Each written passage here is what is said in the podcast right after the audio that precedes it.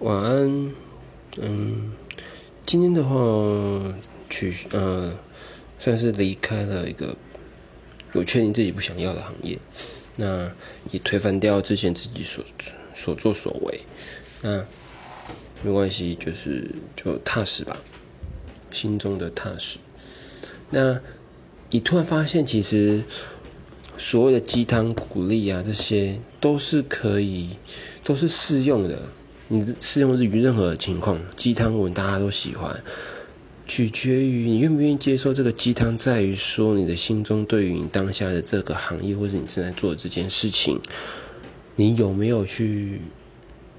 决定很想要做？那你觉得很想要做，那这些鸡汤文就可以为你所用；当你不想要做，